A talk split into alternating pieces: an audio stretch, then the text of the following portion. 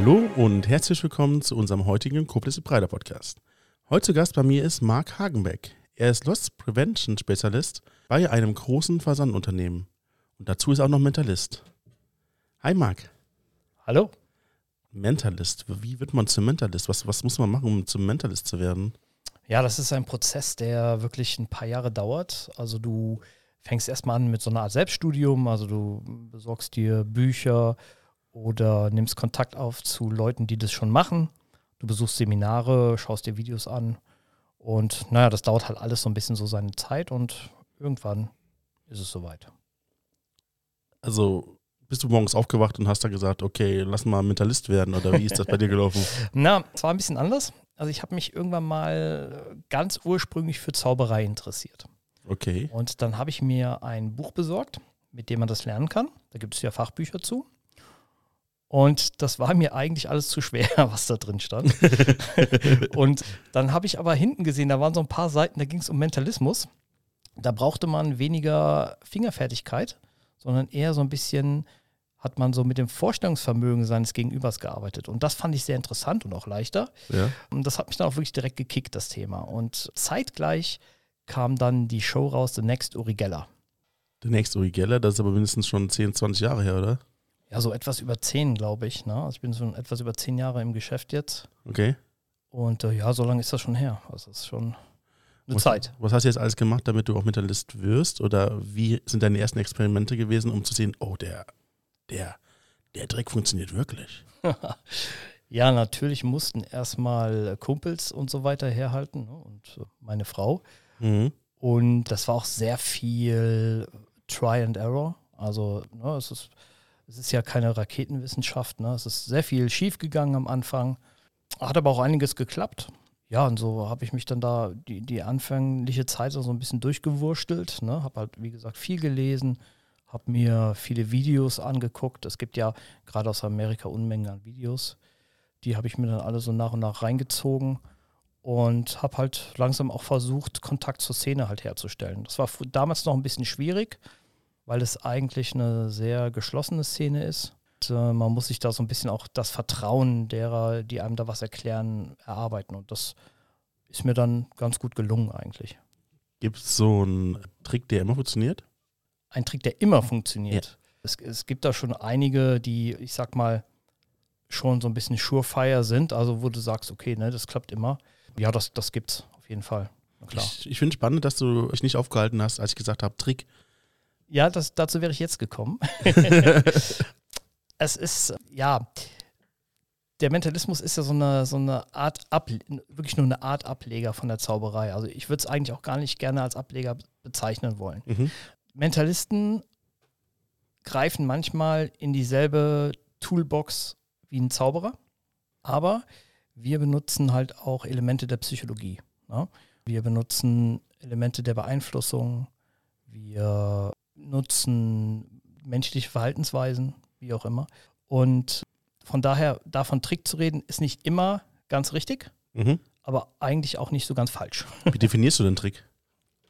Naja, Trick ist halt etwas, wo ich eine, eine Handlung vollführe, ja, die, die im Geheimen abläuft, die verdeckt abläuft, mhm. die aber nichts jetzt mit irgendeiner Fähigkeit zum Beispiel zu tun hat. Außer der Fähigkeit halt geschickt zu sein, sagen wir mal so. Ne?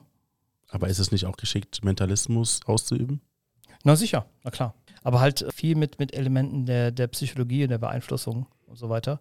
Und äh, das würde ich nicht unbedingt jetzt als Trick sehen. Gut, wenn du sagst, ich beeinflusse jemanden oder ich versuche jemands Körpersprache zu deuten, ist es natürlich schon so eine Art Kniff oder Trick, den ich da anwende. Das ist eine Definitionssache. Was hast du denn gemacht, als du dann rausgefunden hast, ey, der Kram funktioniert wirklich? Oh, das kann ich jetzt wirklich. Ich habe mir jetzt viel Zeit investiert, wahrscheinlich auch viel Geld investiert. Ja. Was hast du damit angefangen? Was hast du damit gemacht? Und warum hast du das gemacht? Ja, man steht natürlich erstmal so da und denkt so, okay, ich habe jetzt so Sachen, die funktionieren. Ne? Und der eine oder andere kennt einen auch schon so von kleineren privaten Vorführungen. Mhm. Und was mache ich denn jetzt?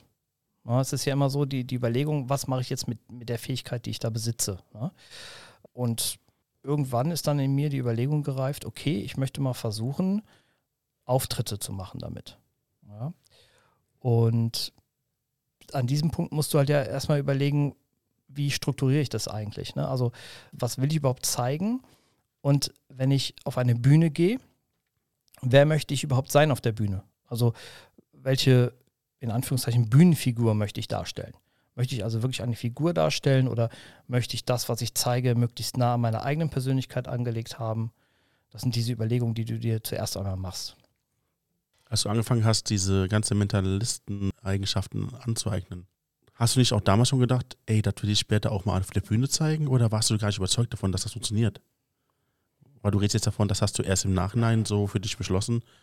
Aber das Ja. hast du ja auch schon gelernt währenddessen. Und wenn ich mir so viel Mühe gebe, das zu machen, sind das dann nur Fähigkeiten, yo, die will ich mal auf einer Party zeigen oder auf dem Geburtstag von meiner Tochter und zu zeigen, ja, guck mal, was eine schöne, äh, lustige Einlage und das war's dann. Ja, das, die, die Frage ist echt berechtigt. Also ich habe so ein bisschen so aus meiner Vergangenheit raus, früher hatte ich immer so ein bisschen das Problem, aus mir rauszukommen. Mhm. Das war eine ziemliche Zeit lang echt so, bis ungefähr ich zur Bundeswehr gekommen bin. So die Zeit kann man so ungefähr eingrenzen, so als junger Mann. Ja. Davor war ich doch eher introvertiert. Und ich habe mir ja wirklich lange überlegt, gehe ich damit jetzt raus und was, und was mache ich da draus? Ja. Und äh, traue ich mich das überhaupt? Warst du schon Mentalist, als du in die Ausbildung zur Bundeswehr gegangen bist? Nein, nein, da war ich noch, da war ich noch kein Mentalist. Okay. Nein, nein. Und das hat bei mir auch immer so ein bisschen damit zu tun, dass ich gerne jemand bin, der eigentlich immer schon ein bisschen die Anerkennung von anderen Leuten haben wollte. Ne? Was ich vielleicht früher als Kind so nicht hatte oder als Jugendlicher, ne? das habe ich mir dann irgendwie dann hiermit erträumt und habe das auch dann noch für mich selber umgesetzt Mhm. und habe dann gemerkt, dass mir das eigentlich ganz gut tut so. Und ja, und so bin ich halt Stück für Stück da reingegangen und habe dann meine erste eigene Bühnenshow letztendlich daraus entwickelt. Auch mit sehr viel Selbstzweifeln, wie immer bei mir. Das ist nichts Ungewöhnliches. Hat sich aber nachher als, als sehr gut erwiesen. Ich meine, du gehst niemals direkt mit der perfekten Show auf die Bühne, das gibt es nicht. Ja?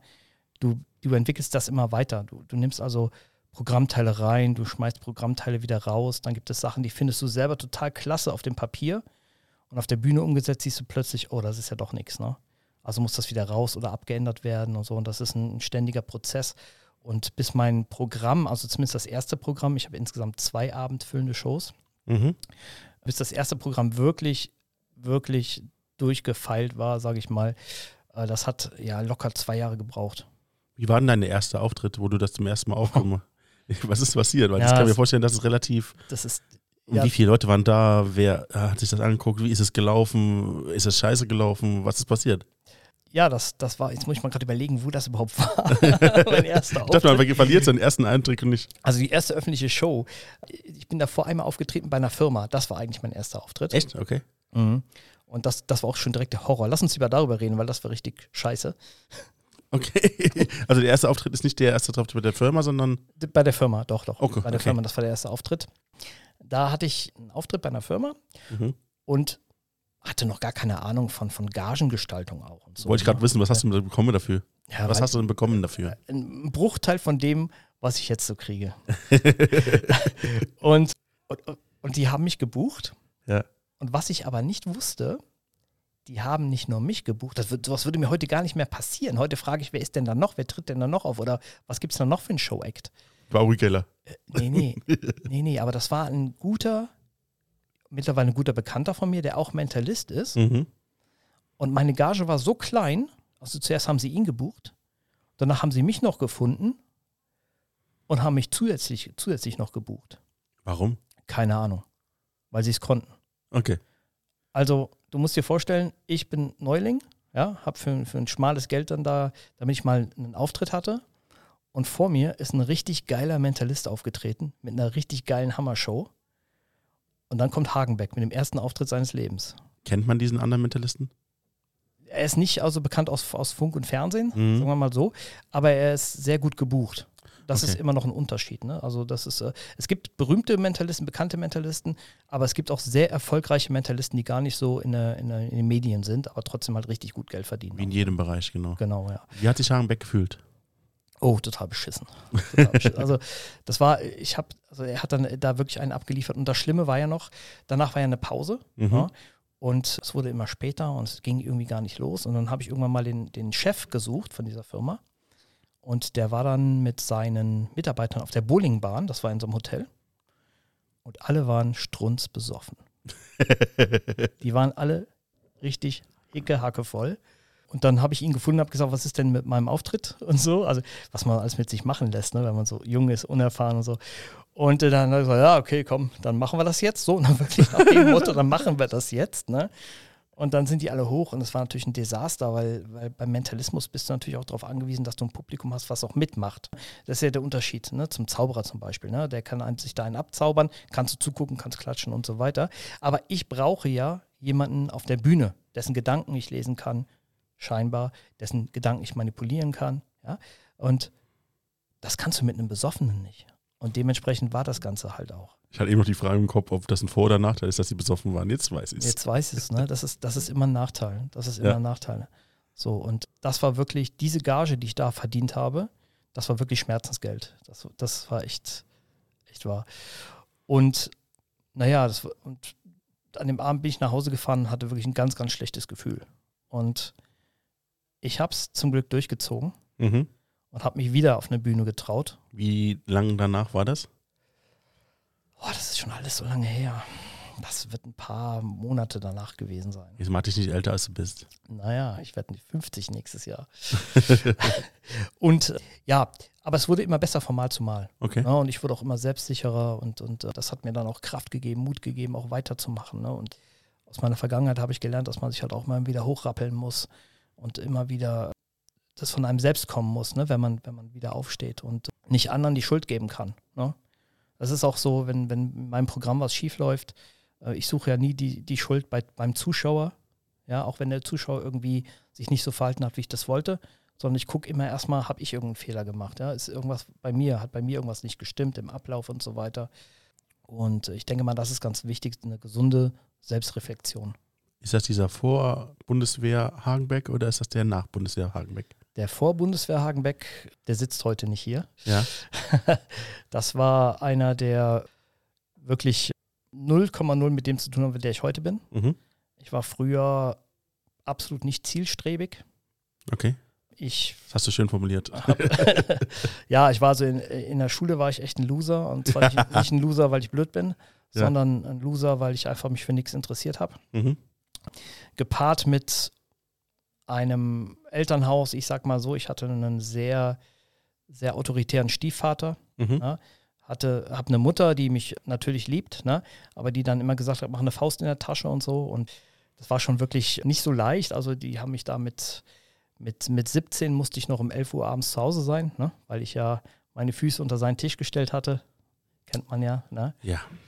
Genau. Und ja, mit 18 bin ich dann ausgeflippt. Ausgeflippt oder ausgezogen? Ausgezogen ein wenig später. Okay.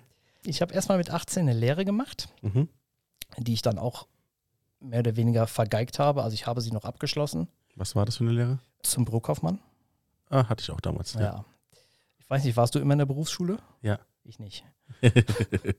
ja, und naja, ich habe den Ernst des Lebens da irgendwie noch gar nicht erkannt und äh, ja, es war alles sehr, sehr, sehr, sehr schwierig.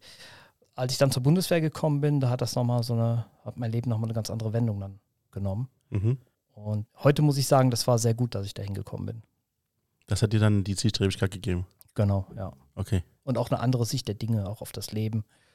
Ich war insgesamt in drei Auslandseinsätzen mit der mhm. Bundeswehr, damals im ehemaligen Jugoslawien. Und das klingt jetzt so nach Kriegsfilm, aber es ist wirklich so, wenn du da warst, dann bist du anders, wenn du zurückkommst. Das ist einfach so. Ne? Ja, das ist echt klischeehaft, wie du sagst. Das ist klischeehaft, aber, ja. aber es ist wirklich so, weil du einfach mal merkst, du kommst mal aus deiner Blase raus, ne? Mhm. Und du merkst einfach mal, boah, es gibt Leute auf der Welt, denen geht es echt beschissen. Ne? Und äh, wenn du mit denen auch noch ganz, ganz eng zusammengearbeitet hast und zu tun hattest, dann ist es nochmal eine Spur heftiger. Da siehst du auf ganz andere Sachen, die du vorher nicht gesehen hast. Genau, ja. Und andere Sachen sind unwichtiger als vorher. Es ist ja auch immer was anderes, wenn du es im Fernsehen siehst, in Nachrichten, ja, oder du stehst selber mal da in so Trümmern und redest mal mit so Leuten, die gerade ihre Angehörigen verloren haben und so. Das ist schon, äh, ja, eine Hausnummer, sag ich mal. Das eine sind Bilder und das andere sind Erlebnisse. Und genau, genau, ja, ganz genau. Ja, ja. Das kann man nicht ver vergleichen. Ja, genau. Ist ja auch kein Videocall. Das gab es auch damals noch nicht. ja, das gab es damals noch nicht. Nee. Das heißt, du hattest in der Bundeswehr neue Eigenschaften dir angeeignet, ja. die dafür gesorgt haben, dass du anders handeln würdest in der Situation. Ja, richtig, richtig. Also, zum, also ich, ich war dann auch kein Loser mehr, ne? So nach einer, nach einer kurzen Zeit eigentlich da. Das hast du gesagt. Ja, das habe ich gesagt. Ich sage das auch. Nee, ich sage das, ich gehe da ganz offen mit um. Ich war vorher ein Loser. Mhm. Und zwar äh, habe ich nichts auf die Kette bekommen, kann man auch ganz ehrlich sagen. Und habe immer anderen die Schuld gegeben für mein eigenes Versagen. Mhm. Ja.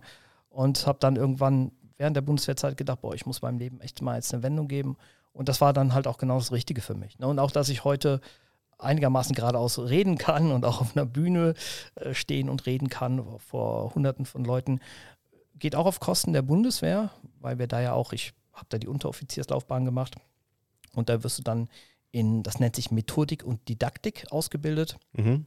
Und da bringen die dabei zum Beispiel, wie du solche Lehrgänge strukturierst, wie du auftrittst, ne, wie du eine flüssige Sprache bekommst und so weiter. Also Rhetorikseminare im Grunde. Genau, ja, also im Grunde sowas, ne? Ähm, was hast du denn dann gemacht bei deinem zweiten Auftritt? Bei meinem zweiten Auftritt. Genau, das, wir haben ja, Ja. quasi jetzt erklärt, warum du Genau, genau. doch die Kraft hattest, den zweiten Auftritt Genau. da zu machen. Ja, beim zweiten Auftritt, da hat Hagenbeck dann mal wieder dazugelernt. Ne? Also so ist mein Leben. So ist mein. Ist so ist mein Leben, ja. ja ich lerne immer dazu. Ja. Ähm, also ich habe dann dazugelernt und habe natürlich vorher einiges geklärt. Ne? Also zum Beispiel auch, wann fangen wir an, um wie viel Uhr. Ne? Ah, das war vorher nicht klar. Ja, das war vorher nicht klar. Nee, nee, das musste ich ja erst schmerzhaft erfahren, dass man sowas vorher wirklich festlegt. Ne? Trinken die Leute Alkohol? Genau, genau. Also es gibt immer eine, eine bestimmte Uhrzeit, vor der man am besten durch ist. Das wäre so 22 Uhr. Mhm. Ne? Wenn der Halligalli so langsam losgeht, kennt man ja von den Betriebsfeiern. Und am besten nach dem Essen. Weil dann sind alle satt Und träge?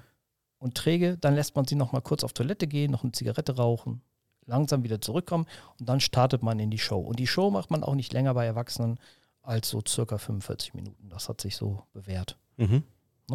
Genau. Das hast du beim zweiten Mal schon rausgefunden oder ist das, Das- zwei Jahre Entwicklung? Nee, das habe ich beim zweiten Mal schon rausgefunden. Okay. Ich habe dann natürlich auch mit Kollegen Rücksprache gehalten. Habe dann gesagt, pass auf, hier so und so war das.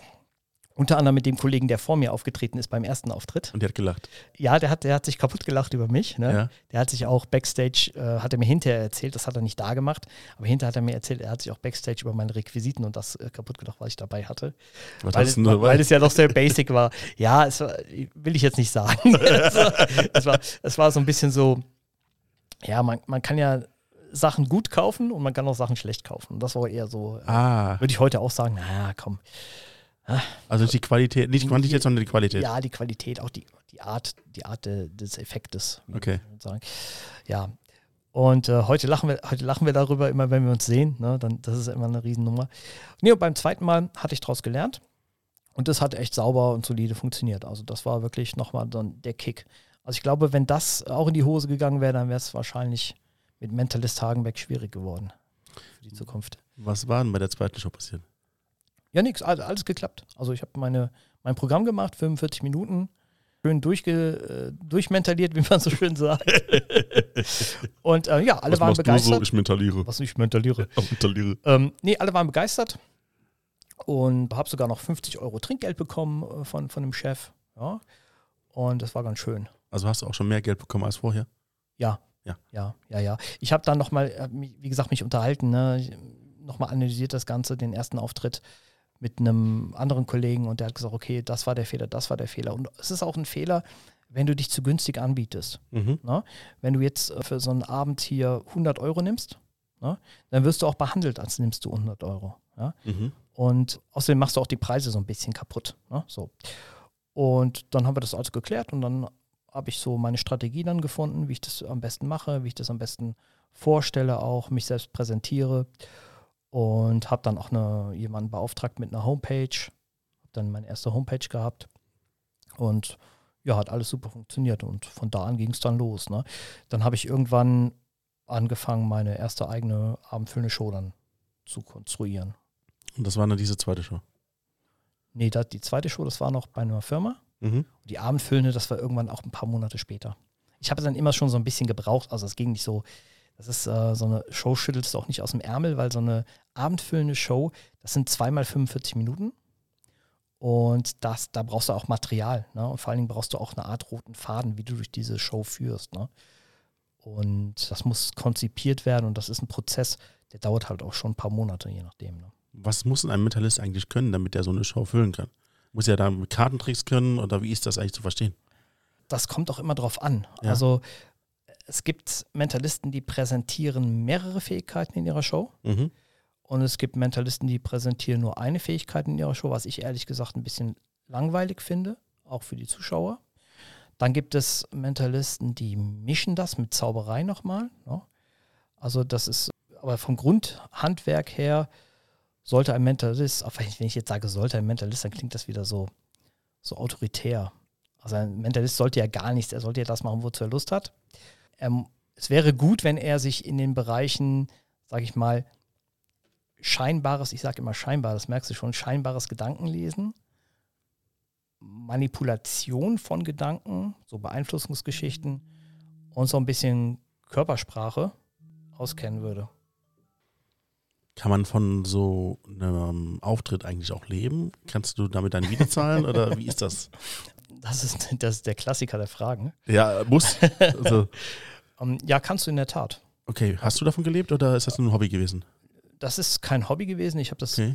wie man so schön sagt, semi-professionell betrieben. Mhm. Das heißt, ich habe nebenher auch immer noch gearbeitet. Das heißt? Also ich hatte immer äh, irgendwie einen festen Job. Ne? Okay. Und äh, war aber auch mal kurz auf dem Sprung in die Selbstständigkeit ähm, damit.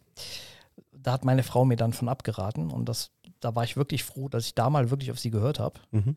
weil das war kurz vor Corona, von den Corona-Zeiten. Okay, das war eine gute Entscheidung. und das war natürlich, das hat die Branche ja natürlich echt hart getroffen, das Ganze. Und äh, da, da gibt es auch einige Kollegen übrigens, die dann wieder ins Berufsleben gewechselt sind in der Hm. Zeit.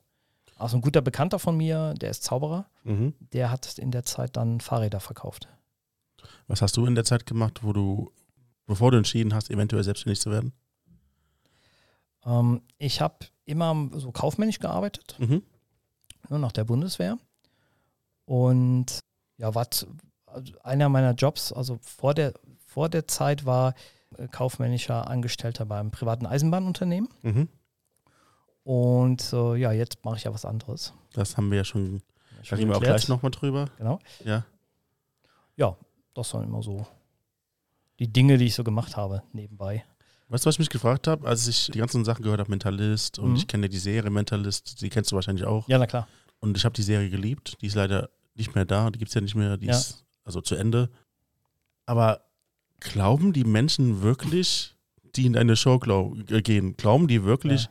dass du diese magischen Fähigkeiten hast und die Gedanken lesen kannst? Oder sind, sind die Menschen echt so, sagen wir mal, glaubwürdig oder glauben die wirklich daran oder wollen die an sowas glauben, dass Ja. das existiert? Oder wie ist das? Ähm, das gibt es auch. Also es gibt auch Leute, die das glauben wollen.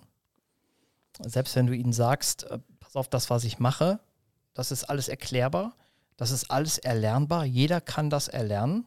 Das ist keine übernatürliche Fähigkeit, die ich da besitze. Mhm. Und Dann gibt es immer wieder auch die, die sagen, nein, nein, das stimmt nicht.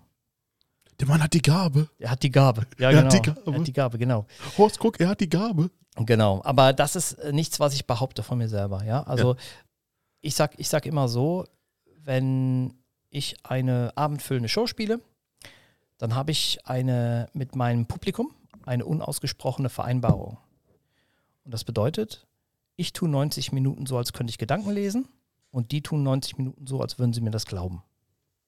Funktioniert das denn auch? Das funktioniert. Also das Gedankenlesen. Das scheinbare Gedanken. Das Scheinbare, das, der, der Schein des Gedankenlesens. Ja, das funktioniert. Also es ist, ist ja nicht nur Gedankenlesen, sondern es ist auch Vorhersagen, ne, zum Beispiel. Okay. Und ja, wie gesagt, also das, äh, das ist schon, das funktioniert schon gut innerhalb der Show. Mhm. Und es ist aber jetzt nichts, wo ich sagen würde, ähm, das würde ich mir jetzt gerne auf die Fahne schreiben, dass das eine echte Fähigkeit ist. Kannst du das so aus dem Ärmel schütteln? Könnten wir jetzt einfach sowas machen, das dann zeigt, in welche Richtung das gehen würde? Ja, das, das können wir machen. Ich, wir könnten das auch mal, das wäre ein gutes Beispiel für, für später, wenn wir vielleicht auch über Körpersprache reden. Mhm. Hast du mal vier Gegenstände? Ja, da Wähl ist, dir einfach mal vier Gegenstände vom Tisch aus. da ist Genau. einer, da ist einer. Und hier ist der Superman, der auf dem Tisch steht. Nehmen jetzt nichts Schlimmes, weil wir müssen die Gegenstände auch benennen. Okay, Okay. dann werden wir den hier mal ändern Okay. und machen den zu diesem Gegenstand. Okay. So, So, Vier was haben wir denn Gegenstände. da? Wir haben ja jetzt eine, du hast eine, eine Kappe ausgewählt, also eine, ja, eine Kappe, eine Mütze ausgewählt. richtig. Deine Ein- Kappe habe ich hier hingelegt. Meine Kappe, Was steht da drauf? Cool, Hawaii. Hawaii, ja. Ja. Ein Kronkorken, Ja. Von, Kon äh, von Koblenzer. genau. Eine Flasche Wasser und eine Batman-Figur. Richtig. Die Flasche ist übrigens von Rensa. Die ist von Rensa. Dieser Podcast kann Werbung enthalten. Okay. Ich habe jetzt hier einen Zettel ja. und ich notiere jetzt mal hier mal eine, eine Vor- Voraussage. Ja. Ganz kurz. Weißt du, was ich gerade, während du das machst, denke? Such das aus. Nein, du suchst das aus. Nein, Ja, das, warte das, doch das. Das, das machen wir gleich. Ja. Nicht vormucken. Ja. Nicht vormucken. Hm, warte mal, bevor ich das mache. Wenn du eine Farbe wärst, was für eine Farbe wärst du? Das muss aber jetzt ein bisschen spontaner kommen. Ah, gelb. Gelb, okay. Aber jetzt mal direkt schnell geantwortet. Wenn du ein Tier wärst, was für ein Tier wärst du? Gelb. Was ist dein Nein, Affe. Affe? Was ist dein Lieblingsessen? Spaghetti Bolognese. Okay, langt. So. Ich habe jetzt hier etwas notiert. Ich, ich falte es mal, Ich dass bin voll gespannt. du es nicht durchschauen kannst. Genau. Okay, ich lege den Zettel mal hier so zwischen uns, noch nicht Ja. reinschauen, ja. Und du hast jetzt vier Gegenstände. Ja. Jetzt Okay. nimm bitte einmal zwei dieser Gegenstände auf. Mhm. Also eins in deine linke und ein Gegenstand in deine rechte Hand. Mhm. Mhm. Okay, die legst du bitte auf Seite. Mhm. Gut. Jetzt hast du noch zwei Gegenstände da liegen. Was ist das? Das kannst du ruhig mal sagen den Zuhörern. Der Kronkorken Der von Kronkor- Koblenzer. Oh, der Kronkorken. Ja. Und der Batman. Nimm die auch mal bitte in die Hand. Batman, das ist Superman. Ja, super. Entschuldigung. Der, der leuchtet im Dunkeln. Ich habe den nur von hinten gesehen, weil er schwarz war. ja, stimmt. Also von hinten sieht er aus wie Batman. Okay. Aber es ist so ein Light in the Dark Superman. Ja, Von okay. Funko. Okay, okay. Ja. Ähm, nimm die bitte auch beide mal in die Hand Okay. und dann gibst du mir bitte mal einen dieser Gegenstände. Ohne groß zu überlegen, gib mir einfach einen dieser Gegenstände. Okay. Du hast mir den Kronkorken gegeben. Ja. Okay. Habe ich dich irgendwie beeinflusst, dass du mir den Kronkorken geben sollst? Vermutlich. Vermutlich. Okay. Ja. Du hast dich also für den Kronkorken entschieden. Ja. Jetzt lese bitte mal diesen Zettel, der meine Voraussage beinhaltet. Da steht Kronkorken. Da steht Kronkorken, ganz genau, den hast du mir auch gegeben. Verdammt. Da. Verdammt, wie hat er das gemacht? Ja, wie hat er das gemacht? Gut hat er das gemacht. Gut hat er das gemacht. Genau, Verrätst du uns, wie du es gemacht hast? genau. Wenn wir gleich ein bisschen über Körpersprache Ja. reden, dann kommen wir genau zu diesem Beispiel. Okay, gut. Dann lassen wir das ja mal in so einem Raum stehen Okay. Und reden dann über die weiteren Verlauf nach diesen zwischen Corona und dem, was so da noch passiert ist. Genau. Also, vor zwei Jahren Ja. kam dann dieser besagte Online-Händler auf mich zu. Online-Händler, okay. Genau. Ich hatte Versand- und Hausunternehmen gesagt. Versandhausunternehmen, ja, Online-Händler, wie auch immer, wie man es Ja. nennen möchte. Und wir wollen ja keinen Namen nennen, deswegen Genau. eiern wir jetzt hier so ein bisschen rum. Fängt mit Sternchen, Sternchen, Sternchen an. Genau. Ja. Und hat mich gefragt, ob ich mir nicht vorstellen könnte, in der Loss Prevention Abteilung dort zu arbeiten. Ja. Und das konnte ich natürlich aufgrund meiner, meiner beruflichen Vorerfahrung bei der Bundeswehr sehr gut. Bevor du jetzt weiterredest. Wir reden von Loss Prevention und Versandunternehmen und Ja. ganz groß und so Sachen. Genau. Was zur Hölle ist Loss Prevention? Loss Prevention ist Verlustprävention. Das bedeutet, ja, das hätte ich mir jetzt auch so Aus übersetzt, können. ne? Ja. genau, das bedeutet, äh, wenn du ein großes Unternehmen oder generell, wenn du ein Unternehmen hast Ja. und du hast Waren Ja. und Werte, Mhm. dann können die auch schon mal abhanden kommen. ja, richtig. Und Loss Prevention ist dafür da, um genau das zu vermeiden, also zu, zur Risikoanalyse, um sich anzuschauen, wo haben wir Probleme, wo, könnte, wo könnten welche Waren abhanden kommen, wie können wir das sichern, wie ist das gesichert, wie ist der Zugang, was haben wir für Mitarbeiter, in welchem Kontakt stehen die zu diesen Waren. Und wenn Ware verschwunden ist, ist natürlich das ganz klar ein Ermittlungsauftrag für uns, dass wir dann herausfinden, wer hat es genommen, wo ist es geblieben. Und dann äh, als Abschluss werden dann, wenn wir einen Verdächtigen haben, werden dort auch forensische Interviews geführt. Okay, das waren jetzt sehr viele Informationen. Genau. Kannst du das mal ungefähr so einen Tagesablauf beschreiben, wie das funktioniert? Also was, was, was machst du? Also ich bekomme zum Beispiel eine, eine, eine Meldung rein Ja. von einer anderen Abteilung, die quasi eine dauerhafte Inventur durchführt Mhm. und die dann sagt, in dem und dem Regal sind Waren abhanden gekommen. Hochwertige Waren, Okay. Elektronikartikel, Gibt es da eine spezielle Grenze, die dann verfolgt wird oder wird alles verfolgt? Es wird erstmal alles verfolgt. Okay. Ne? Also alles, was jetzt so, äh, sagen wir jetzt mal Elektronik ist zum Beispiel. Mhm. Ne? Und äh, das schauen wir uns dann an. Und wenn wir Glück haben, dann liegt dieser, dieser Bereich, in dem das entwendet wurde, unter Überwachungskamera, unter CCTV. Mhm. Und dann können wir uns Überwachungsvideos anschauen dazu. Das ist relativ einfach. Genau. Dann schauen wir uns an, wann ist dort das letzte Mal eine Inventur gemacht worden, wo noch alles da war und was ist in der Zwischenzeit passiert. Und dann haben wir schon mal immer so die ersten Hinweise, okay, da war einer an dem Fach zum Beispiel, der hat das mitgenommen, ja. Und wenn wir so jemanden dann haben, dann ermitteln wir ein bisschen weiter, gucken halt, ne, was, ist, was sagen die Daten.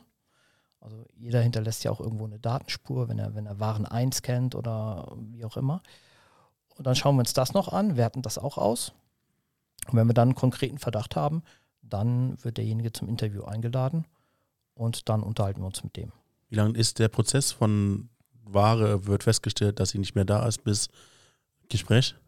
Das sind in der Regel, äh, also wenn es gut läuft, Ja. sind es eigentlich nur ein paar Stunden, Okay.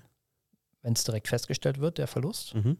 Das heißt dann quasi bis zu seiner nächsten Schicht oder wenn er vielleicht sogar noch da ist, dann direkt. Ja. Ja, okay.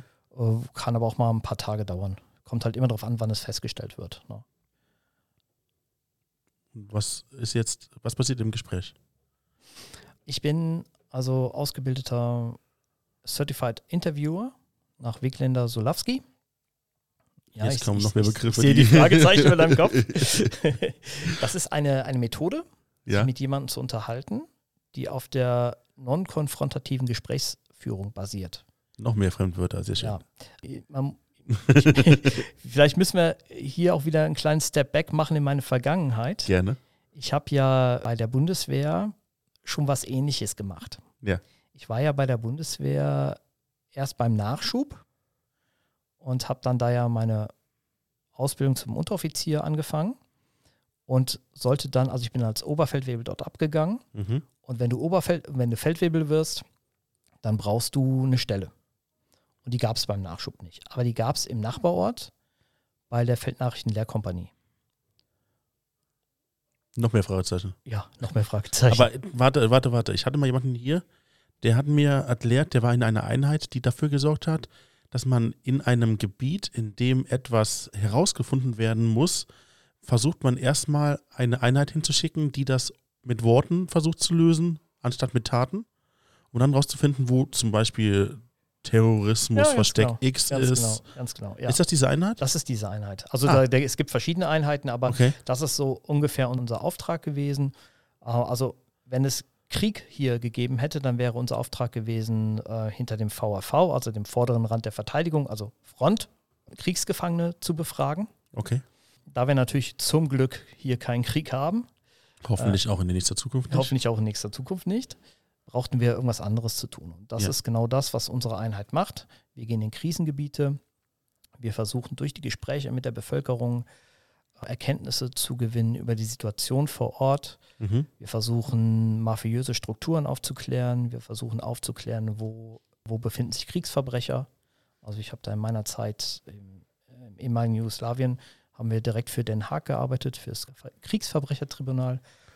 Und ja, das sind so genau, wie, de, wie du das gerade erklärt hast, ne? Genau, das sind so die Dinge. Man kann natürlich auch Aufklärung auf der elektronischen Art betreiben oder sonst wie, aber Mhm. wir haben das gemacht im Gespräch mit der Bevölkerung. Genau. Internationale Gerichtshof und die ganzen Sachen. genau.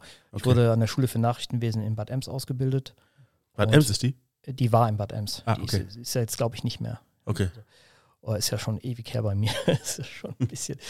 Und ja, genau. Zwei, drei Tage. Genau, ja. Ja. Da wurde ich zum Gesprächsaufklärer Jumint ausgebildet, nennt sich das. Das sind so viele Fremdworte. Ja. Aber, Aber du bist ja auch sehr, sehr erklärend, deswegen bin Genau, ich ganz froh, dass du es genau. uns erklärst. ja, und das hat dann mein jetziger Arbeitgeber erfahren, dass ich diese Ausbildung dann da gemacht habe bei der Bundeswehr. Und es ist so, dass dieser Loss Prevention Abteilung ehemalige Polizisten sind, ehemalige Militärs, manche vom Geheimdienst sind sogar auch da. Und das hat dann ganz gut gepasst. Und ja, und seitdem ist, bin ich seit zwei Jahren dabei und das macht mir echt einen Riesenspaß. Wir springen jetzt mal wieder vor. Du hast uns ja erklärt, warum du verschiedene Eigenschaften dir angeeignet hast. Genau. Und jetzt sind wir in dem Gespräch. Also, du hast uns ja gesagt, dass du in Krisengebieten mafiöse Strukturen aufdecken wolltest, Unter anderem, terroristische, was auch immer. Wir können uns vorstellen, ungefähr in welche Sache das hinläuft. Mhm. Das heißt, du hast Gesprächsführung innerhalb eines Musters zu erkennen, was der sagt und wie es gemeint ist und was dahinter steckt und was nicht dahinter steckt, ob er lügt oder ob er nicht lügt. Genau, ja, das ist, das ist, aber das ist eigentlich nur ein kleiner Teil, ob er lügt Okay. oder ob er nicht lügt. Ne? Ja. Aber viel wichtiger, der wichtigere Teil ist, eine Beziehung herzustellen zu deinem Gesprächspartner. Mhm. Das ist eigentlich so das Aller, Allerwichtigste.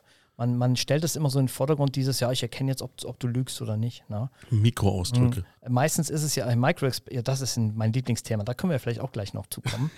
da habe ich auch so meine ganz eigene Meinung zu. Ja. Lie to me. Viel wichtiger ist für mich, eine Beziehung herzustellen zu demjenigen. Und ob derjenige lügt oder nicht, ist ähm, zum Beispiel in meinem täglichen Arbeitsalltag ist es eigentlich unrelevant, weil ich da meistens schon Beweise habe. Ja? Mhm. Damals bei der Bundeswehr war es so, da habe ich natürlich keine Beweise gehabt, da bist du darauf angewiesen, was die Bevölkerung dir erzählt. Mein letzter Einsatz zum Beispiel mit der Bundeswehr, da waren wir in Mazedonien im, im Flüchtlingslager und da haben wir mit den Kosovo-Albanern geredet, die von Serben aus dem Kosovo vertrieben wurden. Und da hatten wir auch einen speziellen Auftrag, also spezielle Aufklärungsergebnisse zu erzielen. Und da musst du halt auch Vertrauen herstellen bei so einer Situation. Weil das ist eine sehr, sehr, sehr heikle Situation. Die sind alle zusammen in so einem Lager. Man weiß nicht, mit wem man da eigentlich so zusammensteckt. Dann redet man noch mit dem Militär. Das ist natürlich nicht so einfach auch für die Leute, für unsere Informanten, nenne ich sie jetzt mal. Ja. Und die müssen dir vertrauen. Und ich lebe auch heute davon, dass man mir vertraut, dass man mich sympathisch findet, auf der Bühne als auch auf der Arbeit. Und das ist das A und O. Und zu interpretieren, ich will es nicht erkennen, nennen, ob jemand lügt, Mhm. Das ist eher so die B-Note. Warum weißt du meist, ob derjenige, der zu dir kommt, auch wirklich was getan hat? Oder weißt du das immer, wenn er kommt? Nein, das weiß ich nicht immer. Kann ja auch unschuldig sein? Also, der kann auch unschuldig sein, na klar. Okay. Also, Wie kommt das vor? Prozentuell reicht der. ja, ich sag mal so, so 20 Prozent vielleicht. Ne? Ah, Also doch, es, doch so hoch. Ja, doch. doch Okay. Doch. Also es, es wird ja auch niemand, sag ich jetzt mal, irgendwie dann nachher quasi entlassen oder so, ne, wenn es nicht eindeutig bewiesen ist. Ne? Das kommt auch noch dazu. Ne? Wir betreiben ja auch Prävention und wenn ich mit jemandem rede, ist das ja auch schon Prävention. Ne? Mhm. Und wenn das war und wir können ihm nichts nachweisen, dann ist es auf jeden Fall auch ein, ein Schuss vor dem Bug und eine Warnung auch für andere. Ne? Und wenn ich jetzt jemanden habe, der, den ich auf Kamera habe zum Beispiel, ja, wie er gerade in den Honigtopf reingreift, dann ist es ja eine sehr einfache Sache ne, für mich. Jetzt könnte man natürlich fragen, warum unterhalten wir uns dann noch mit dem? Das hat den Grund, weil wir wollen ja als Unternehmen noch wissen, oder es ist so, wenn wir einen, einen Mitarbeiter einfach so vom Hof jagen, weil er was gemacht hat, dann verschenken wir damit eine Chance, etwas über unser, unser Unternehmen zu erfahren. Wo die Lücken sind. Nämlich, wo sind unsere Lücken? Okay. Wie war der genaue Modus operandi? Und was auch noch wichtig ist, wie wollte er es absetzen? An wen wollte er es absetzen, was er mitgenommen hat? Und wer ist im Unternehmen noch involviert? Und das ist meine Aufgabe, das herauszufinden. Das heißt, du willst alle nicht nur die eine Tat rügen, sondern gucken, ob die ganze Genau. Kausalkette irgendwie aufgelöst werden Genau, genau, genau. Und das ist halt auch so ein Ansatz dieses Wigländer Solawski, von dem ich eben gesprochen habe. kann. Mhm. Wir werten das nicht, was er gemacht hat. Wir, wir verurteilen das auch nicht. Ja? Wir, das steht als Fakt fest, dass er es gemacht hat. Ja? Wir zeigen aber, okay, jeder Mensch oder gute Menschen tun manchmal schlechte Dinge. Ja? Und lass uns mal drüber reden. Ja, wir, wir verurteilen dich nicht. Ich bin jetzt hier dein Freund, du hast ein Geheimnis und ich möchte dein Freund sein, jetzt dem du dieses Geheimnis anvertraust. Aber ist das nicht fake, wenn man das so macht? Äh, Nee, würde ich jetzt nicht als Fake bezeichnen. Okay. Ne? Wieso? Ähm, es ist ja, es ist ja mein, es ist ja mein Job. Ich muss ja versuchen, das herauszufinden. Wie läuft das Gespräch dann genau ab, wenn du äh, sagst, du bist ein Freund in der Situation und Mhm. versuchst dich dann in seine Situation reinzuversetzen? Ja. Und was möchtest du erreichen? Ich möchte, dass er, dass er mich sympathisch findet und mir vertraut. Okay. Und äh, das ist auch durchaus wirklich wörtlich zu nehmen. Mhm. Ich lege ihn nicht rein. Und einer der Grundsätze bei so einem Interview ist, wir belügen auch niemanden. Ja, wir spielen immer mit offenen Karten. Wir versprechen auch nichts. Wir versprechen auch zum Beispiel keine Straffreiheit. Das können wir auch gar nicht. Ich bin ja kein Richter. Mhm. Ja. Wir versprechen auch nicht, wenn du jetzt die Wahrheit sagst, dann wirst du nicht entlassen. Ich bin niemand von der Personalabteilung, von Human Resources, ne? sondern wir sagen, komm, wir reden mal drüber. Und es ist meistens so, dass die Leute, die etwas gemacht haben, gerade wenn sie länger im Unternehmen sind, dann haben sie meistens einen triftigen Grund, das zu tun, so blöd wie das jetzt klingt. Aber das hat manchmal auch viel mit Enttäuschung zu tun, mit dem Empfinden, ich werde hier ungerecht behandelt Mhm. und nehme jetzt mein Schicksal quasi oder mein Glück selbst in die Hand, indem ich mir etwas von dem zurückhole, was ich der Firma gegeben habe. Und das ist, es es ist so, dass die meisten von denen ja gar keine Kriminellen aus Leidenschaft sind, sage ich mal, ja, sondern das ist schon eine belastende Situation auch, wenn man etwas gemacht hat. Klar gibt es die Leute, die, denen sowas gar nichts ausmacht, ja, die sich sogar extra einstellen lassen, um zu klauen. Ja. Ja, das gibt's wirklich. Aber ganz viele von denen sind halt wirklich einfach Leute, die das auch zum ersten Mal gemacht haben oder vielleicht zweimal gemacht haben und denen lastet das teilweise auch wirklich auf der Seele. Also ich habe wirklich äh, pro Woche so zwei, drei Interviews und da ist fast auch immer einer dabei, bei dem das so ist. Ne? Also das ist ganz, ganz, ganz interessant halt auch. Ne? Und genau, und dann reden wir halt. Ne? Und, und du siehst manchmal, wenn du mit denen redest, wie das von denen auch abfällt ne? im Okay. Moment. Und was ist dann das Ende vom Gespräch? Was möchtest du abwirken? Am Ende möchte ich, dass wir darüber geredet haben. Wie gesagt, ich möchte wissen, was ist der Modus Mhm. operandi gewesen? Genau. Ja? Äh, warum hast du das getan? Dass du es getan hast, das wissen wir ja schon. Ne? Richtig. Warum hast du es getan? Wie hattest du vor, das, das Zeug abzusetzen? Wie wolltest du es verkaufen? Ja? Manchmal schaue ich mir vorher auch mal Social Media an von demjenigen, ne, wenn er was hat.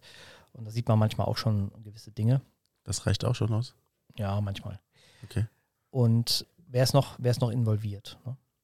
Das die, wie gesagt, wir haben schon geredet, die, die ganze Kette aufzulösen. Genau, genau. Also wir versuchen halt Erkenntnisse für unser Unternehmen zu gewinnen. Wie gesagt, wir sind ja auch nicht die Polizei. Nee. Ja. Aber wenn jetzt zum Beispiel größere Diebstähle sind, also wo wirklich schon bandenmäßig etwas geklaut wird, Das ist auch schon passiert? ja, Nicht selten? das passiert. Ah. Ab und zu passiert das. Okay. Dann zeigen wir das ja auch natürlich an. Natürlich. Und äh, da musst du natürlich auch einen 1A-Bericht dazu schreiben. Also wir sagen immer scherzhaft, wir müssen so gut sein, dass die Polizei nur noch vorbeikommen muss, um die Handschellen anzulegen. Und den Rest machen wir. Ja, weil einfach die Polizei ja nicht, ich meine, wir wissen ja alle, die Polizei hat viel zu tun. Ja, Mhm. und äh, die haben vielleicht auch gar nicht immer so die Zeit, so akribisch zu ermitteln, wie wir das können. Ne? Weil wir ja auch unseren Laden kennen. Wir wissen unsere Abläufe, wir kennen unsere Abkürzungen. Das ist ja hier auch manchmal ein bisschen Kauderwelsch. Ne? Wir wissen, wie man Daten zu interpretieren hat. Und da, das ist unter anderem mein Job, äh, denen das so ein bisschen auch aufzubereiten, dass die damit ordentlich arbeiten können. Also seid ihr auch sowas wie interne Privatdetektive, wenn man Genau, so sieht. ja, wir sind Ermittler. Und reichen diese, kann man diese Daten, die ihr ermittelt, auch verwerten gerichtlich oder ist das nicht zugelassen? Das ist, äh, das wird, das wird verwertet. Ja? Ja, ja, das wird verwertet. Ja, Ja. weil das, das kommt ja alles, also die, äh, gerade was diese Datenspuren anbelangt, ne, Mhm. das kommt ja alles aus, aus Hintergrundsystemen, die die Dinge tracken. Mhm. Ja.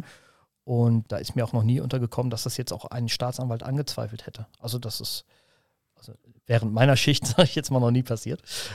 Nee, also das, das, das wird schon verwertet. Aber es, es muss wasserdicht sein Ja.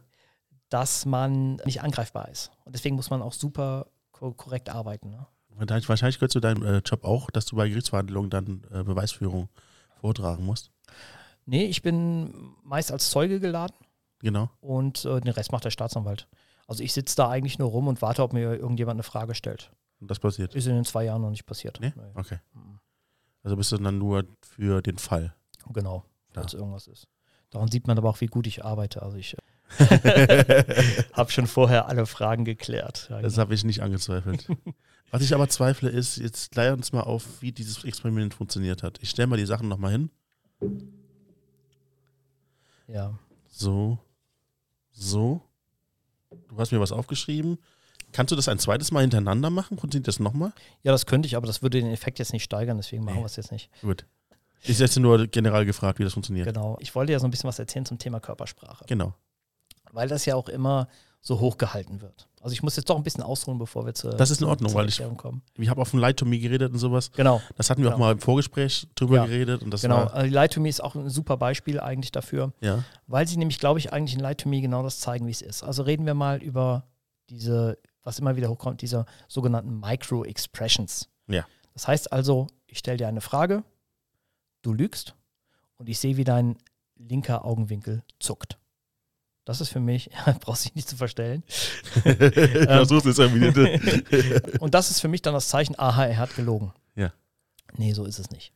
Also diese, diese Micro-Expressions, das wurde ja erfunden von Paul Ekman, ganz bekannter Psychologe, das kann man mal äh, googeln bei Bedarf. Und äh, ja, es gibt sie wohl, diese Micro-Expressions, aber nein, man kann gerade in so einer Show-Situation, wie ich sie mache, kann man nicht erkennen, ob jetzt einer über einen Micro-Expression zeigt, dass er lügt. Wer das von sich behauptet, das ist für eine Show in Ordnung. Wie gesagt, ich habe eben gesagt, ne, ich tue so, als könnte ich das. Mhm. Ne, das ist in Ordnung. Aber in Realität ist es so, wenn ich jetzt deine Micro-Expressions lesen möchte, dann muss ich dich ausleuchten mit ein paar Lampen. Und zwar so, dass da auf deinem Schatten, auf deinem Gesicht keinerlei Schatten liegt. Und dann muss ich dich mit einer hochauflösenden Kamera aufnehmen und kann mir dann nachher Frame für Frame das Videomaterial angucken, wann du denn da mit deinem linken Augen, äh, Augenwinkel dann da gezuckt hast bei der Frage. Ja. Also das funktioniert nicht. Ne? Wie gesagt, in der Show kannst du das behaupten. Wenn du das in einem anderen Kontext behauptest, dann ist es einfach gelogen. Und was ich damit meine, dazu können wir gleich nochmal kommen. Ja. Was ich aber erkenne, erkennen kann, unter Umständen, ist eine Abweichung von deiner Verhaltensnorm. Das heißt, wie bei einem Lügendetektor, der übrigens auch nur zu 50 Prozent korrekt ist, wie beim Lügendetektor kann ich erkennen, also wenn wir uns jetzt hier, wir sitzen jetzt ziemlich relaxed, wir zwei, ja, und ich weiß, wie du dich ungefähr verhältst, wenn du ganz entspannt bist in einer normalen Situation, ja, und dann stelle ich dir eine Testfrage im Interview, ja, und dann gucke ich mal, ob du dann von deinem normalen Verhalten abweichst. Ist das was Unangenehmes oder wie ist das zu verstehen? Ja, wenn ich dich frage, hast du was geklaut, dann ist es schon unangenehm. Ja, ja. ja. So, und da kommen wir auch gran, da kommen wir auch direkt zum Kern. Das mit dieser Körpersprache, das ist keine Raketentechnik, das ist keine Raketenwissenschaft. Das heißt also, wenn ich in einem Raum sitze und du kommst rein und ich stelle dir solche Fragen, wie sollst du dich denn fühlen? Na klar bist du aufgeregt als Mitarbeiter. Ne? So, deswegen darf man das auch nicht überinterpretieren. Wenn jetzt einer äh, irgendwie ich stelle mir eine Frage und er packt sich nach der Beantwortung an die Nase. Dann kann das ein Zeichen dafür sein, dass er gelogen hat. Kann es aber auch nicht. Es kann ihm aber auch einfach nur die Nase in dem Moment gejuckt haben. Ja. Ne? Und wenn ich dann irgendwann dann doch vielleicht mal vom Richter sitze und er sagt, fragt mich, Herr Hagenbeck, warum denken Sie denn, dass der schuldig ist? Und ich sage ihm, naja, weil er sich an die Nase gefasst hat. dann sagt er, fragt der Richter mich auch, ob ich sie noch alle habe. Ne? Du sollst ihm an die Nase fassen. Ja, ja, genau. genau ne? Deswegen ist es immer, es ist ein zweischneidiges Schwert. Ne? Ja. Warum ich das erzähle in diesem Zusammenhang. Was wir eben gemacht haben mit diesen vier Gegenständen, Ja. ist ja dem Anschein nach eine Voraussage gewesen. Ja? So. Was es aber in Wirklichkeit war, ist natürlich, ich habe das forciert. Ich habe natürlich von Anfang an gewollt, dass du den Kronkorken nimmst. Okay? Und ich habe dich dazu gebracht, dass du ihn mir gibst. So. Und wenn ich jetzt hingehe und im realen Leben behaupte, dass ich die Zukunft voraussehen kann, dann ist das schlecht. Ja. Dann ist das Betrug und ich behaupte Fähigkeiten zu haben, die ich gar nicht habe. Ja? So, wenn ich das so mache, dann denken die vielleicht noch alle, okay, ich bin ein Spinner. Ne? Aber wenn ich dann zum Beispiel hingehe wie manche und dafür Geld nehme, dann ist das schon Betrug einfach. Verstehe Meiner, ich. meiner Ansicht nach. Ne? Verstehe ich, ja. Jetzt gibt es in meinem Sektor Menschen, die auch Seminare anbieten, auch für Führungskräfte, die aus dem gleichen Metier kommen wie ich, die Mhm. auch Mentalisten sind und die den Leuten sagen, ich kann dir zeigen, wie du erkennst, ob jemand lügt oder nicht. So. Und dann machen die das, oder zumindest habe ich es bei einem gesehen, was ich schon in Dutzenden meiner Shows gemacht habe. Er nimmt einen Beutel und lässt die Leute auf der Bühne, fünf Stück oder vier, Steine rausziehen. Mhm. So, und er will dann erkennen, wer den schwarzen Stein hat. Vier weiße Steine, ein schwarzer Stein. Er stellt den Leuten eine Testfrage und jeder soll immer nur, er fragt, hast du den schwarzen Stein? Und jeder soll immer Ja antworten. Das heißt, du kriegst also dann drei oder viermal eine falsche Antwort und einmal eine richtige Antwort. Und er erkennt dann scheinbar, wer lügt. Na? Wenn ich das in meiner Show mache, dann ist das okay. Mhm. Aber wenn ich Seminare darüber verkaufe und sage, ich zeige euch, wie man Lügen erkennt, ja, und mache das mit einem Trick, mit einem offensichtlichen Trick, den alle meine Kollegen kennen, das, das gehört zum Standrepertoire eines, eines jeden Mentalisten, dann ist das Betrug. Mhm. Und da wehre ich mich halt so ein bisschen gegen. Ja, das finde ich halt echt nicht Ja, so gut. verstehe ich aber. Ja. ja. Ja. Wie hat das funktioniert jetzt? Also du hast gesagt, du hast mich manipuliert. Was hast Ja, du genau. gemacht? Aber Das hat gut funktioniert. Ja, es hat funktioniert, ja. Wie genau ich das gemacht habe, es ist eigentlich ganz einfach. Ähm, Ich wollte ja, dass du mir den Kronkorken gibst. Genau. So, und damit, ich lenke dich mit meinen Anweisungen. Mhm. Ich habe dich mit meinen Anweisungen so gelenkt, dass du mir nachher gegeben hast. Das ist eigentlich im Grunde schon alles, ohne jetzt tiefer auf das Geschehen eingehen zu wollen. Das wäre Trickverrat und äh, das mache ich natürlich nicht. Nein, der Zauberer verrät nie seinen Trick. Das ist richtig. Ich bin auch kein Zauberer. Doch, ich bin ja eigentlich Zauberer, aber Ja. nicht als Mentalist. nee, du meinst aber auch, dass die Zaubertricks für dich kompliziert, zu kompliziert sind und deswegen machst du die nicht. Früher. Mittlerweile, ja, zauber ich auch so ein bisschen. Aber du hast mir doch äh, nie gesagt, dass ich irgendwas nehmen sollte, sondern ich habe die Illusion gehabt, dass ich selber entscheide. Genau. Das ist, das, ist deine, das ist deine Wahrnehmung jetzt gewesen. Ja. Und ich arbeite damit, was deine Wahrnehmung ist. Ja, vorbei an dem, was wirklich passiert. So kann man es äh, ungefähr ausdrücken, ja. Ich kenne, wie gesagt, diesen einen Trick, ohne dass man das logisch beantwortet. Man muss einfach nur den Leuten. Es gibt diese Sa- Sache, da gibt es so eine Abfolge von Fragen, die man stellt. Und die erste Frage, die man stellt, ist eine 50-50-Frage. Ja, Und die 50-50-Frage hat dann meistens einen Ausgang, wo du schon weißt, dass er das antworten wird. Das sind so Sachen wie, nimm mir eine Zahl zwischen 1 und 4. Da sagen die meisten immer 3. Wahrscheinlich so 75 Achso, Prozent. das, ja, ja, das, Ja. das, das zeige ich auch. Das, das zeige ich manchmal auch, genau. Also genau, jeder, der jetzt zuhört und sich äh, und auch darüber nachgedacht hat, nehmen wir eine Zahl zwischen 1 und 5, Ja. Ja. wird wahrscheinlich jetzt in diesem Moment an die 3 denken. Ja. Und warum ist das so? Weil wenn ich dir sage, nehme mir eine Zahl zwischen 1 und 5, dann Ist scheidet Mitte? 1 und die 5, die scheiden schon mal aus. Weil ich sage dir, ich will eine Zahl dazwischen haben. Mhm. Und dann nehmen die meisten Leute die in der Mitte. genau. Und das, das gibt es aber noch mit anderen Sachen, wenn ich zum Beispiel sage, ich sende dir jetzt einen meiner Gedanken, wenn ich zu Hause aus dem Fenster schaue und ich sende dir das jetzt auf deinen inneren, inneren Bildschirm und zwar genau jetzt, wenn ich schnippe, dann denkst du entweder an einen Baum oder ein Auto. Ist das richtig? Nee, die Sonne. Ach, schade. Aber viele denken halt immer an einen Baum oder ein Auto, ne? Ja, oder sag mir ein Werkzeug, Hammer. Hammer.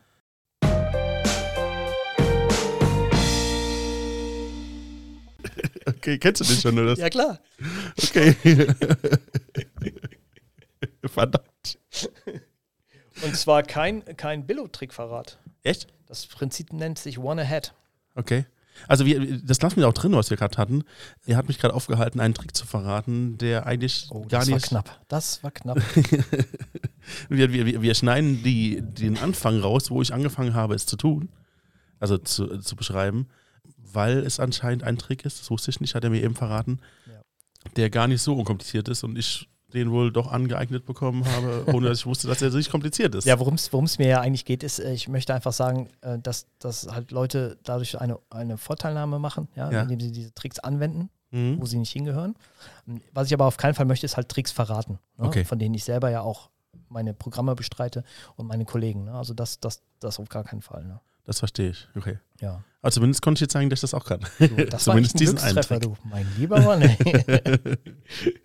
Sehr gut. Sehr schön. Also wir haben festgestellt, dass du Mentalist bist. Ja. Du hast viele Eigenschaften gelernt, die dafür gesorgt haben, dass du Menschen anders verstehst als andere Menschen.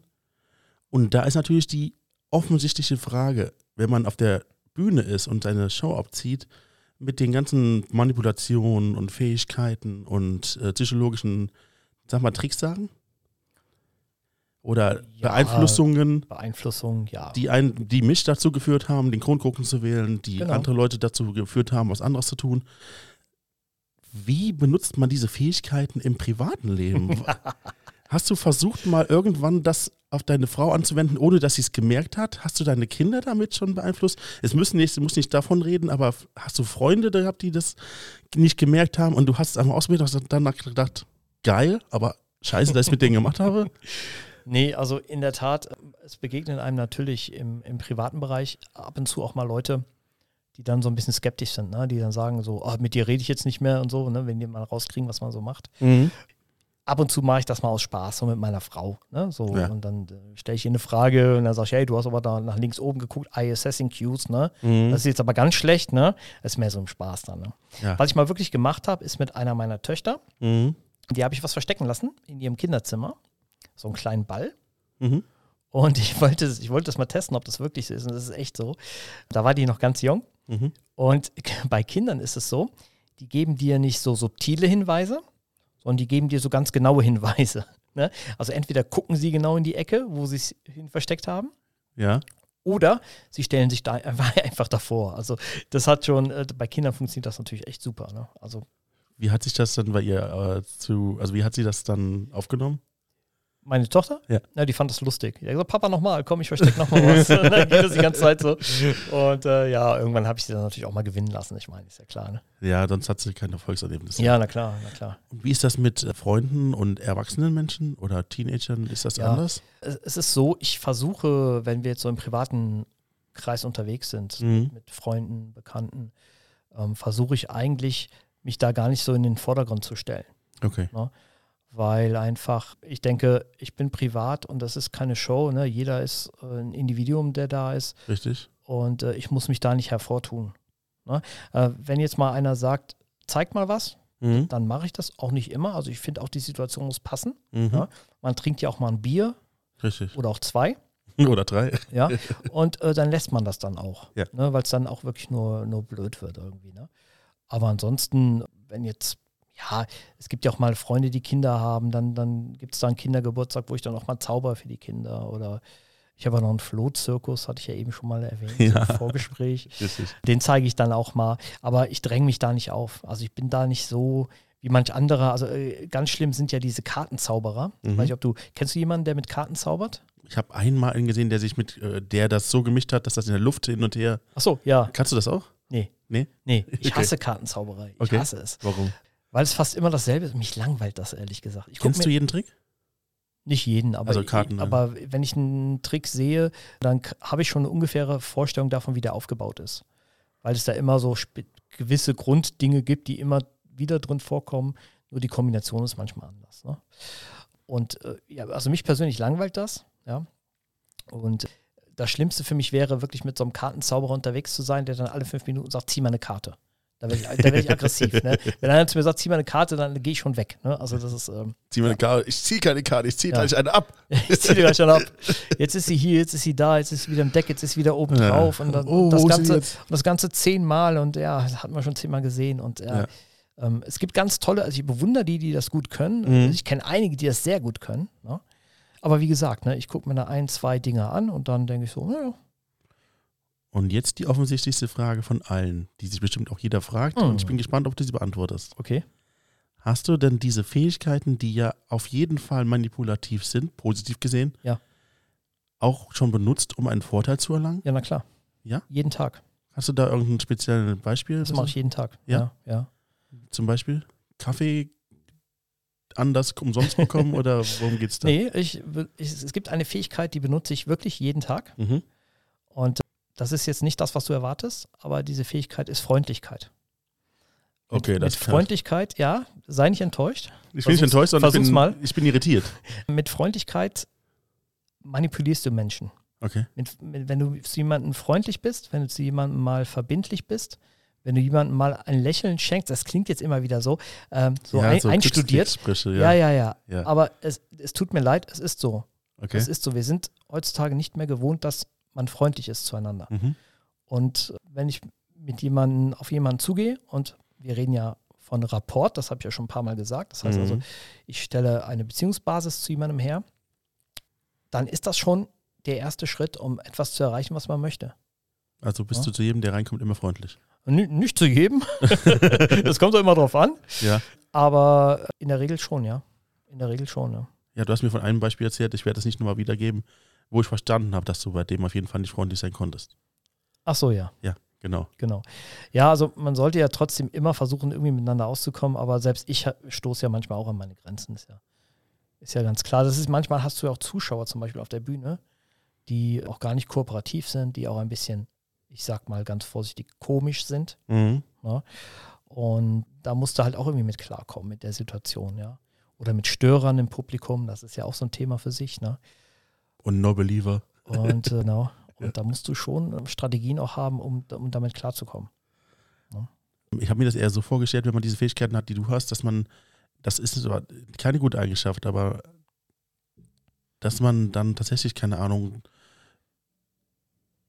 so schlagfertig ist, um sich Rabatte rauszuhandeln oder Sachen zu bekommen, die man so nicht bekommen würde, dass man im Grunde diese, diese ganzen Fähigkeiten nutzt, um sich einen Vorteil zu erlangen. Ja, genau. Ja, das, das kannst du, das, das kannst Gibt du schon. das? Machst du das? Ja, das, Nee. gibt, das gibt es schon. Ich, ich mache das nicht so. Nee. Also du könntest jetzt ja zum Beispiel sagen, wenn du, wenn du einen Handyvertrag abschließt, Ja. wir alle wissen ja, dass die uns da immer auch irgendwas noch mit unterjubeln. Ne? Irgendeine, irgendein Jamba Flat oder so, wo du nachher dich wunderst, was habe ich denn da abgeschlossen? Ne? Ja. Also wenn du, wenn du weißt, du gehst jetzt in, in den Markt, schließt einen Handyvertrag ab, Kannst ruhig Mediamarkt sagen.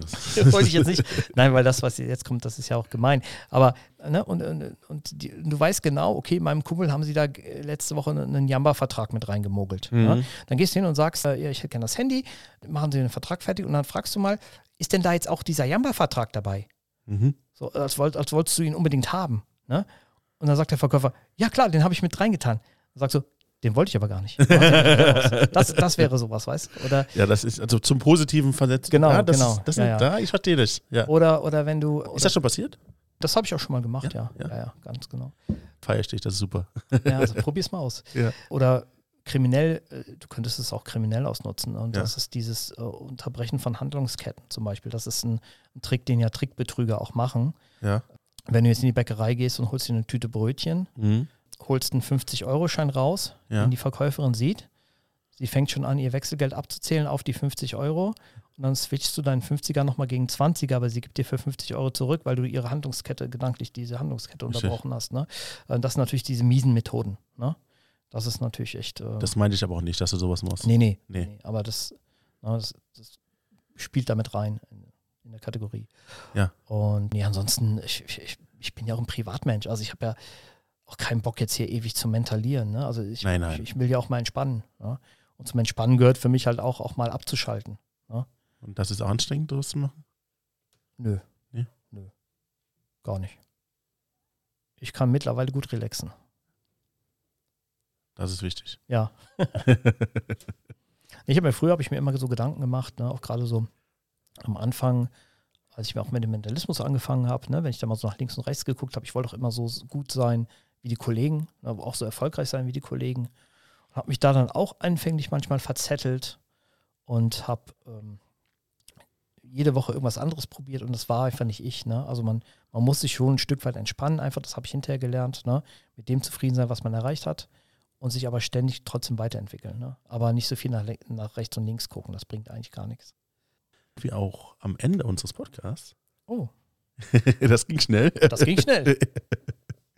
Ja, aber am Ende meines Podcasts gebe ich dann meinem Gast eigentlich immer die Chance, auch den Leuten was mit auf den Weg zu geben.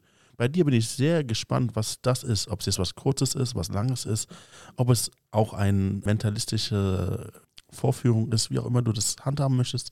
Es ist dir überlassen, weil es sind mehr oder weniger die letzten Worte, die du Meine letzten. Worte. die du dir in diesem Podcast Ein. Manifest. Ein Manifest.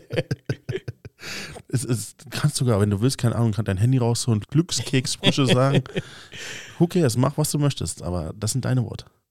Ja, also was ich gerne sagen möchte, was, was noch eine Herzensangelegenheit von mir ist, ist, man hat vielleicht so ein bisschen gemerkt, äh, Podcast, ich habe hat vielleicht nicht alles erfahren über mich jetzt in, in der Kürze der Zeit, das ist ja klar. Wozu ich tendiert habe in der Vergangenheit, ist manchmal über mein Leben zu sehr nachzudenken und diese Was wäre wenn Frage zu stellen. Also was wäre passiert, wenn ich mich da so entschieden hätte, wenn ich mich Mhm. da so entschieden hätte, nach links gegangen bin und ich wäre vielleicht besser einfach geradeaus weitergelaufen. Macht das nicht. Denkt nicht darüber nach, grämt euch nicht mit der Vergangenheit, äh, versucht nicht ewig zu analysieren, was wäre wenn, sondern schaut einfach nach vorne, hier und jetzt. Und heute ist der letzte Tag vom Rest eures Lebens, auch wieder so ein schöner Kalenderspruch, aber das trifft es ganz genau. Sehr schön. Das waren faszinierende, ich sage mal wundervolle, jetzt sage ich faszinierende Schlussworte. Hast du ein anderes Adjektiv? Nein. Nein. Es waren auf jeden Fall sehr schöne Schlussworte, weil das habe ich echt nicht erwartet. Weil meistens sagen die Leute immer, reflektiere, lerne daraus und Ja. versuch doch was für dein Leben. Du hast genau was anderes Besuch mich auf Facebook und sowas. Du bist anders. Ich bin anders. genau. Geht auf Facebook, trinkt Renserwasser. Ja. Das hatten wir auch schon in der dreimal jetzt in der Werbung. War das nicht so psychologisch auch? Drei oder viermal muss man das sagen, damit es im Kopf bleibt? ja. Ja, das gibt es da nicht. das, noch? also das mit Rensa Ja, ist jetzt schon wirklich verinnerlicht. also wir reden vom Renser Mineralwasserbrunnen. Rensa Mineralwasserbrunnen. Ja, von Renser. Kommen die nicht aus Sinzig? Nein, aus Rens. Aus Rens. Ja, das ist Das ist ja ein tatsächlich Ding. So dieses regionales- Sinziger, ne? ein regionales Mineralwasser. Ja. Also sehr schmackhaftes Mineralwasser. Ich trinke das sehr Also gerne. ist nicht die Eifelquelle, oder? Nein, das kommt aus Rens. Okay. Das ist das Renser. Apollinaris auch nicht. Nein, das ist von Cola. Okay. Coca-Cola. Nicht Pepsi? Nein, wir reden von Renser. Ach, Nicht gut. andere Marken nennen. Nein, Quatsch. Dieser Werbespot ist von Renser. Nee, Quatsch. Schön, dass du hier gewesen bist. Ich hatte Spaß mit dir. Vielen lieben Dank für die Einladung nochmal. Ich versuche wahrscheinlich zu recherchieren, wie dieser Trick geht, oder ich lasse mich einfach faszinieren und werde es niemals rausfinden. Genau. Erzähl's einfach deinen Enkeln, ohne groß drüber nachzudenken. Genau. Ich werde meinen Trick auf jeden Fall auch anwenden, den wir ja ausgepiepst haben. Ja, Ja. Und ja, freue mich, dass wir uns vielleicht bald wiedersehen. ja, das wäre toll. Einen schönen Tag noch. Mach's gut.